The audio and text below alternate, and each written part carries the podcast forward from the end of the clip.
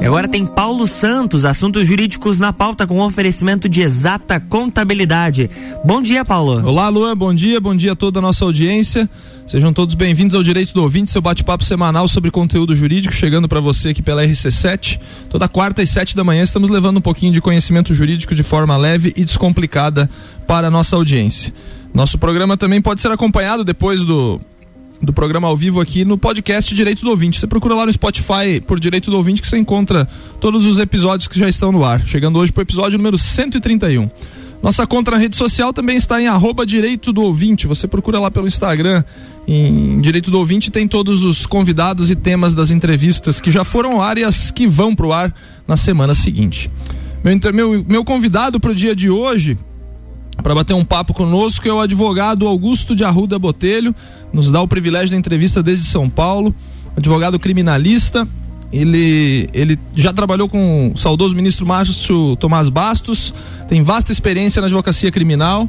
E o convite para ele hoje foi para a gente bater um papo sobre, sobre as recentes eh, declarações de membros eh, da Polícia Militar, não, não, não preciso esconder isso, da Polícia Militar de São Paulo, convocando a população e outros policiais para protestos que estão previamente agendados para o próximo dia 7 de setembro. Doutor Augusto, bom dia, seja bem-vindo ao Direito do Ouvinte. Bom dia, Paulo, bom dia a todos os ouvintes também. Doutor Augusto, é, em artigo publicado pelo senhor na Folha de São Paulo da semana passada, o senhor fez um, um levantou um bate-papo sobre a liberdade de expressão que queira ou não queira gira em torno disso daí, né? A, a questão da demissão desse desse oficial da Polícia Militar de São demissão não, a exoneração, o afastamento, né? Desse desse oficial da Polícia Militar do Estado de São Paulo. E aí também lá na sua rede social o senhor fala sobre eh, serem gravíssimas as, as manifestações promovidas por ele e por outros integrantes da Força Pública, né? Sobre essa sobre essa convocação pra, para os protestos que estão agendados para a semana que vem.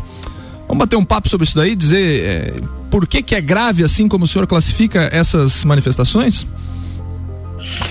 Vamos lá, Paulo. Uh, um dos direitos constitucionalmente previstos mais importantes para manutenção da nossa ainda jovem democracia é justamente o direito que todos nós temos de livremente nos expressarmos. É o famoso princípio da liberdade de expressão. Certo. Eu posso me expressar, eu posso me reunir, eu posso me associar. Essa manifestação, essa expressão, ela pode ser dura, ela pode usar palavras pesadas, ela pode ser uma crítica contundente a um governante, a uma autoridade pública, a um poder, ao judiciário, a um ministro, pouco importa, é meu direito constitucionalmente garantido de me manifestar como eu bem entender. Só que este como eu bem entender tem um limite. Uhum. A liberdade de expressão, por mais que seja uma garantia constitucional, ela tem um limite. E o limite é muito claro e é muito fácil de encontrar esse limite. O limite está na própria lei. Eu posso criticar com palavras duras, com palavras veementes, eu não posso ameaçar. Eu posso propor mudanças num regime político, eu posso pedir a destituição de um governante, eu posso criticar veementemente a decisão uh, de um ministro do Supremo, por exemplo. Uhum. O que eu não posso é ameaçar esse ministro, é propor o fechamento do Supremo, o fechamento do Congresso, porque todas essas iniciativas elas esbarram no texto legal. A partir do momento que eu xingo alguém, eu incorro num crime contra a honra. A partir do momento que eu ameaço alguém, eu incorro num crime tipificado no Código Penal. A partir do momento que eu chamo outras pessoas, e aí a gente já começa a falar um pouco da, da, da manifestação dos policiais militares aqui do estado de São Paulo. A partir do momento que eu chamo outras pessoas para assim agirem, eu estou incitando outrem à prática de um crime coisa que também é prevista no Código Penal. Então, podemos livremente nos expressar, contanto que a gente respeite os ditames da lei. A partir do momento que a gente ultrapassa os ditames da lei, nós estamos sujeitos às penas que a lei prevê. Eu já tinha feito algumas entrevistas sobre liberdade de expressão aqui, Augusto, e uma delas foi com a professora Liz Rodrigues, ela é de São Paulo também, ela me deu entrevista. Outra é com o jornalista aqui de Santa Catarina, o Mário Mota, âncora de um jornal estadual aqui. E, e, todos eles falaram mais ou menos na mesma linha do que o senhor está falando, né? É, a, a, única diferença é que nós não tínhamos, quando da entrevista deles, uma manifestação de uma autoridade pública, né? Porque a gente tem que lembrar que esse, esse policial militar que fez essa, essa manifestação aí, que, que culminou no seu afastamento, pelo governador até, né? Governador de São uhum. Paulo. É, esse policial está investido de uma função pública, né? E, e aí também pegando o gancho da, da sua entrevista para a Folha, é, fica mais grave ainda por se tratar de uma, de, uma, de uma figura pública, né? Por mais que ele tenha defendido que a manifestação foi de cunho é, particular, mas a pessoa que exerce função pública, ela, ela, ela, ela tem a vinculação com o cargo que ela ocupa é, oficialmente, né? Não tem como afastá-la disso, né? Não, não tem, Paulo. Eu vou além. Ele não é apenas uma autoridade pública, né? ele poderia ser um funcionário público qualquer, poderia ser um político qualquer, ter um cargo público qualquer. É muito mais do que isso. Ele é um militar, militar da ativa, não é um militar aposentado. Certo. Ele comanda um batalhão da Polícia Militar da ativa aqui do interior do estado de São Paulo. Portanto, ele está submetido às leis previstas no Código Penal Militar. A lei para ele é diferente da nossa lei. E ainda pode se discutir, Paulo, e eu discuto a constitucionalidade do Código Penal Militar. Eu acho que o Código Penal Militar é extremamente ultrapassado, tem diversos artigos que precisariam ser revogados, Concordo. diversos, diversos artigos que não coadunam, não foram recepcionados para a nossa Constituição de 88, mas o Código Penal Militar ele está válido. Está vigente, né? Discutir. É. Tá vigente. Tá vigente, né? E o, e o, e o Código Penal Militar ele é muito mais radical impondo o limite da liberdade de expressão. Há um artigo específico do Código Penal Militar que, assim, tenho absoluta tranquilidade porque entendo que a análise jurídica, apesar de técnica, ela tem que seguir uma coerência intelectual e lógica. Eu entendo que esse artigo específico do Código Penal Militar é inconstitucional, mas ele está lá. Ele diz o seguinte: um militar não pode fazer crítica ao seu superior. Ponto. No, no, aqui basicamente o Código Penal Militar diz o seguinte: para policiais militares não existe liberdade de expressão se essa expressão for dirigida de, em forma de crítica, crítica eu estou falando, não é crime, é o crítica, é diferente, e for dirigida a um superior. O governador é o líder, é o chefe das polícias militares. A partir do momento que este coronel da polícia militar chama o governador João Dória de cepa indiana, é, chama, pesado, né? chama, é. chama, chama Rodrigo Maia de mafioso e uh, Arthur Lira de esqueci o outro o, o outro xingamento que ele fez, uh, ele, ele incorre claramente no, no, na, na proibição do Código Penal Militar. Então, aqui, no, no, no, aqui a discussão vai além, não é, nem que, não é nem uma questão de liberdade de expressão, é uma questão de vedação expressa prevista no Código Penal Militar. E esse, esse coronel fez mais do que isso. Né? Ele não convocou simplesmente a população e seus colegas de farda para se posicionarem, para criticarem. Ele, em uma das declarações públicas que dá, diz o seguinte: nós não precisamos de um carrinho de sorvete, precisamos de um tanque. Veja bem, isso vindo de um coronel da ativa da Polícia Militar, uma afirmação muito grande, e aí há vários outros artigos do Código Penal Militar que ele pode ter desrespeitado com base nesta declaração específica. E aí, e aí, já remete, com uma declaração dessa natureza, já remete àquela outra infeliz declaração que para fechar o STF precisa de um cabo de um soldado, né?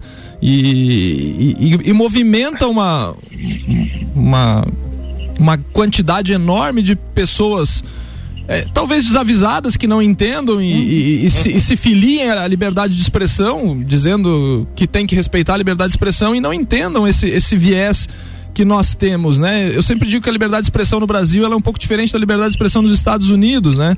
E muita gente acha que porque lá pode falar o que quiser e, e, tem esse respeito, aqui também poderia, né? Mas a Constituição é bem clara com relação a isso, né? Que quando houver Muito o excesso, claro. é quando houver o excesso, você vai ser responsabilizado, né? Seja civilmente ou penalmente, né? E ainda, mais, claro. e ainda mais pela legislação castrense da, dos militares, que concordo com o claro. senhor, desatualizada totalmente, mas muito severa, é, né? Muito severa. E nós percebemos agora que uh, o discurso do presidente Bolsonaro uh, e dos seus apoiadores, principalmente em relação à manifestação do dia 7, vem alterando, né? Percebendo Sim. que a, a, as pautas claramente é, inconstitucionais, golpistas até defendidas por algumas pessoas, uh, estavam caindo uh, numa vala perigosa de possível desrespeito à Lei de Segurança Nacional, inclusive, mudou-se para dizer que a manifestação do dia, do, do dia 7 é para defesa da liberdade de expressão. Olha, que eu sou grande, ferrenho e intransigente defensor da liberdade de expressão.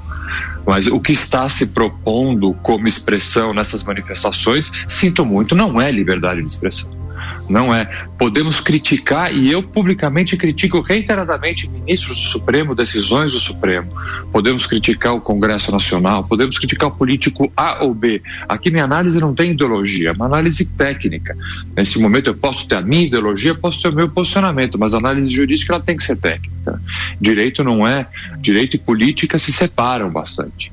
Então eu posso, e volto a dizer, sou um ferrenho defensor da liberdade de expressão, mas nós temos que entender que criticar veementemente um ministro do Supremo, uma instituição, um presidente do Congresso é uma coisa, ameaçá-lo e é o que nós vemos acontecer em redes sociais, em manifestações públicas. Ameaça é diferente de crítica.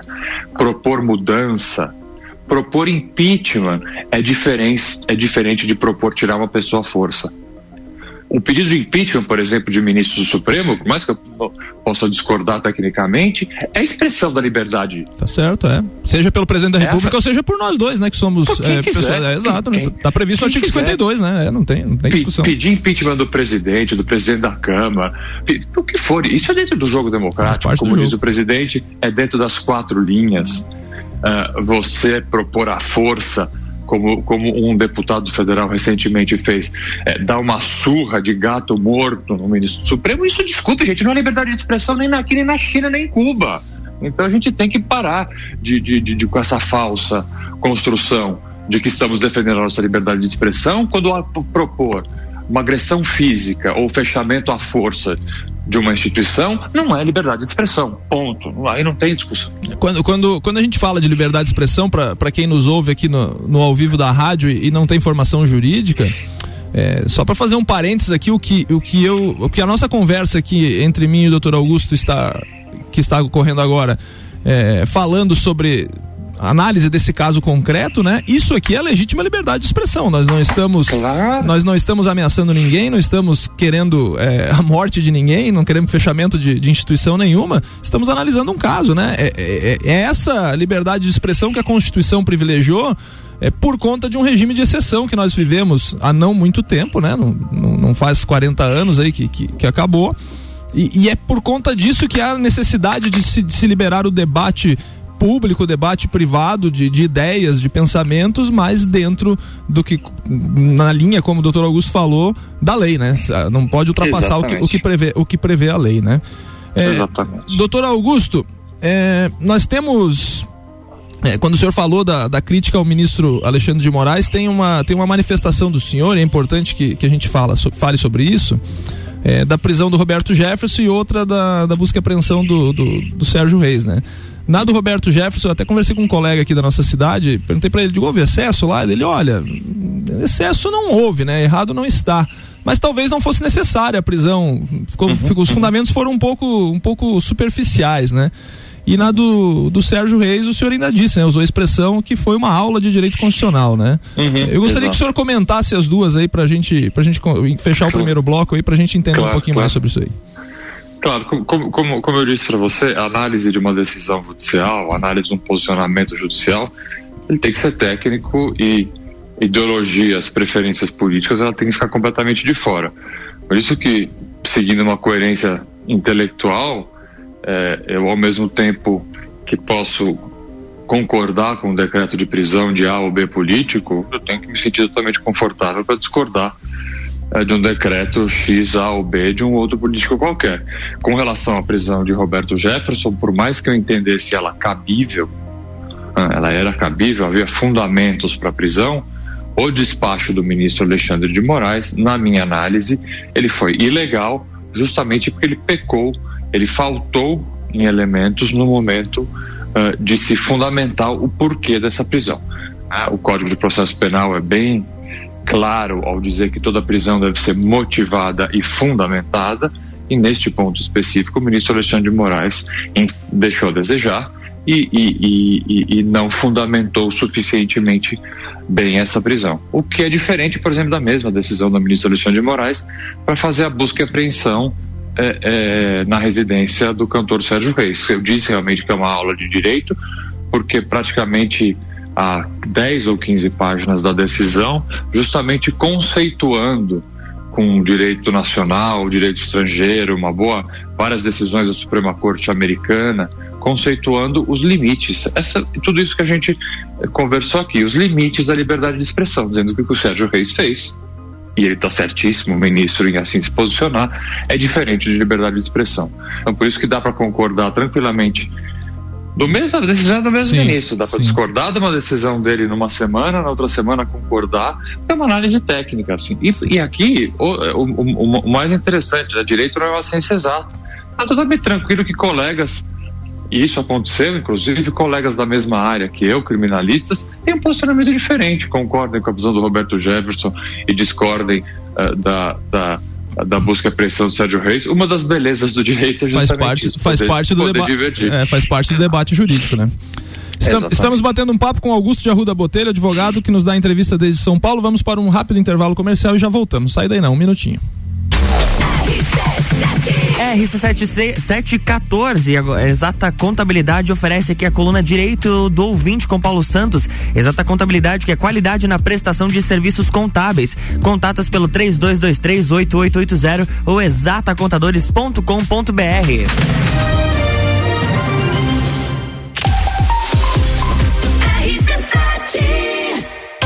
Exata Contabilidade. Atua no mercado há mais de 10 anos, atendendo empresas de serviços, comércio e indústria. Todos os tipos de tributação, simples nacional, lucro presumido e lucro real. A Exata Contabilidade realiza planejamentos tributários com segurança jurídica. Possui profissionais capacitados atendendo nos serviços fiscais, societário, trabalhista e previdenciário. Exata Contabilidade, na rua Frei Gabriel 538, no Centro Executivo José Mon, quarto andar. 3223 8880.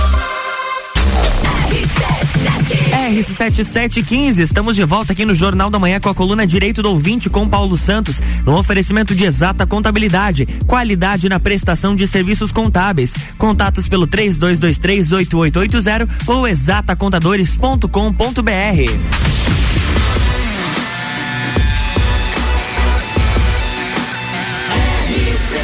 A número 1 um no seu rádio. Jornal da Manhã.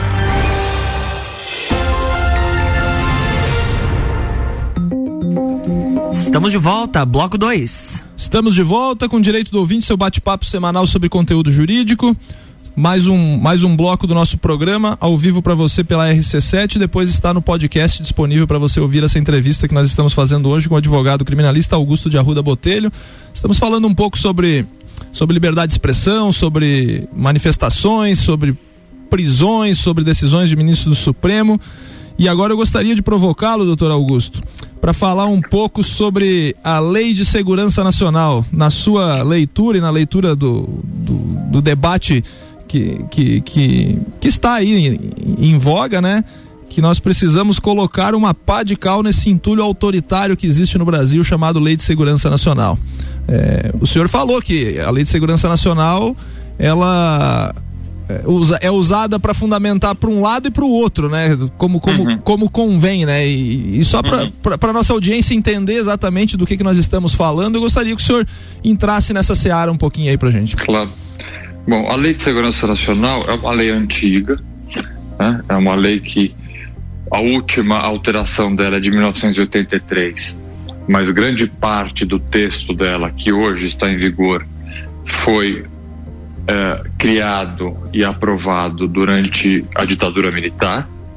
Portanto, é uma lei que prevê a segurança nacional durante um regime, como você bem frisou, de exceção. Isso. Então, ela visa proteger, porque o momento em que ela foi aprovada foi durante uma ditadura militar, um conceito de segurança nacional que nós tivemos durante um regime de exceção. Um, Por isso. Um, é uma segurança nacional de, desculpa ele cortar, mas é uma segurança nacional de um Estado que não existe mais, né? Exatamente. Por isso que a imensa maioria uh, dos juristas, a bem da verdade, eu aqui de cabeça não, não, me, não me recordo de nenhum jurista que ainda defenda a constitucionalidade da Lei de Segurança Nacional, mas a imensa maioria, com certeza, dos juristas entende que é uma lei que não foi recepcionada pela Constituição de 88. A partir do momento que nós temos no Brasil uma democracia, é completamente ilógico mantermos uma lei vigente da época de uma ditadura militar que justamente visava defender essa ditadura militar. Mudou o regime, tem que mudar a lei. Esse é um ponto pacífico. A lei segurança nacional, ela vem sendo usada num passado recente, vinha sendo usada em casos muito específicos, geralmente para perseguir ou para processar lideranças sociais, lideranças sindicais. Já era feito um uso incorreto da Lei de Segurança Nacional no passado. Ah, no governo Bolsonaro, o uso da Lei de Segurança Nacional aumentou e muito. Né? Nós tivemos o próprio ministro da Justiça, a época ministro da Justiça, André Mendonça, se utilizando a Lei de Segurança Nacional para é, é, para processar pessoas que criticavam o presidente da República. Nós temos o Supremo se utilizando da Lei de Segurança Nacional para processar e para investigar as pessoas que criticam o presidente Bolsonaro ou que apoiam o presidente Bolsonaro. Pouco importa. Por isso, quando eu faço a, a minha análise sobre a Lei de Segurança Nacional, não importa o lado de quem ela ataca. Os dois estão errados. Você não pode usar a Lei de Segurança Nacional para atacar apoiadores do governo e você não pode usar a Lei de Segurança Nacional para atacar opositores ao governo. Porque a Lei de Segurança Nacional é uma lei inconstitucional, ela tem que ser jogada na lata do lixo. Já deveria ter sido jogada na lata do lixo há muito tempo. E hoje é um dia muito importante, porque a Lei de Segurança Nacional foi revogada com a, a aprovação pelo Senado de uma nova lei que revoga a Lei de Segurança Nacional e que visa proteger, e o nome da lei é essa, a Lei de Proteção ao Estado Democrático de Direito. Nós hoje vivemos uma democracia. Portanto, a lei que foi aprovada há cerca de duas, três semanas, justamente é a lei para defender a nossa democracia, defender as nossas instituições. Hoje é o último dia para o presidente Bolsonaro aprovar ou vetar essa lei. Vamos ver o que vai acontecer. Se eu puder chutar aqui, eu diria que ele vai enrolar ou vetar grande parte dessa lei, porque é, é, é, não é interesse do governo nessa atual conjuntura aprovar uma lei dessa. E é interessante quando o senhor falou que é, que a lei ela não pode ser usada nem para um lado nem para o outro que na prisão do Roberto Jefferson, salvo engano, foi, foi, foi fundamentado pelo ministro Alexandre de Moraes alguns trechos Sim. da lei, né? E, e não, em, em, em, várias, em, em, vários casos, vamos, vamos pensar, a, daquele blogueiro Orlando Santos, Sim. do deputado Daniel Silveira. Por isso, assim, volto a dizer, a análise é técnica, aqui não tem ideologia. Eu posso ter a minha, mas a minha análise neste momento não é política, ela é técnica. Está errado usar a Lei de Segurança Nacional contra os apoiadores do governo, assim como está errado usar o, contra os apoiadores do governo. Lei de segurança nacional não pode ser usada para ninguém. E, e, tem mais um detalhe, né? Todos esses supostos crimes praticados por essas pessoas é, que, que tiveram sob fundamento a lei de segurança nacional, eles são crimes tipificados no Código Penal, né, doutor Augusto? É, é, é, essa, Paulo, é, o principal argumento. Por que você vai pegar um crime de ameaça numa lei que é um entulho autoritário da época da ditadura, se você tem a mesma tipificação legal no Código Penal? Exato, né? Assim, assim é, é, é, só para parece que é só para ficar com o nome mais bonito, entendeu? Estou processando alguém pela lei de segurança nacional, porque enche a boca para falar. É uma já que o senhor, já que o senhor tocou no, no ponto aí da, da, dos processos contra o blogueiro Alan dos Santos, contra o deputado Daniel Silveira, tem uma tem uma crítica de internet, eu sempre digo que essa crítica de internet é aquela do grupão do WhatsApp, né? Que vem lá, que, que todo mundo recebe, né? Que, que é inconstitucional a prisão, que o Supremo abre processo, o Supremo investiga, o Supremo julga, né? Eu queria sua posição sobre, sobre, essas, sobre essas questões eh, envolvendo especificamente o Supremo Tribunal Federal. O Supremo Federal erra e acerta como qualquer tribunal, como qualquer juiz do país inteiro, bem da verdade de qualquer juiz do mundo, e qualquer tribunal do mundo. É, eu posso ser crítico de uma decisão ou outra, posso concordar com uma decisão ou outra, faz parte. Né? Direito, ainda bem, me, me, desculpem os engenheiros, matemáticos e químicos, não é uma ciência exata. Ótimo. É, não, é melhor dia não é uma ciência exata, não é 2 mais 2 é 4. Eu posso concordar num dia, discordar do outro, numa decisão é, de um ministro ou de outro, de uma casa ou de outro, e assim, e faz parte do jogo. Assim como os pedidos que eu faço como advogado, eu ganho, eu perco. Isso é, faz, volto a dizer, é o dia a dia da advocacia, é o dia a dia da justiça. Com relação, por exemplo, às questões polêmicas recentes ou não. Outra, outra prisão que eu entendi ilegal, me manifestei publicamente dizendo que a prisão era ilegal, foi desse deputado Daniel Silveira, que eu posso não concordar e não concordo absolutamente com uma palavra que esse deputado fala. Assim, é, repudio todos os atos que ele praticou uh, num passado recente, mas a prisão dele era ilegal, ponto. Não é porque eu não gosto do deputado que eu vou chegar e dizer, não, a prisão dele está certa. Não está certa.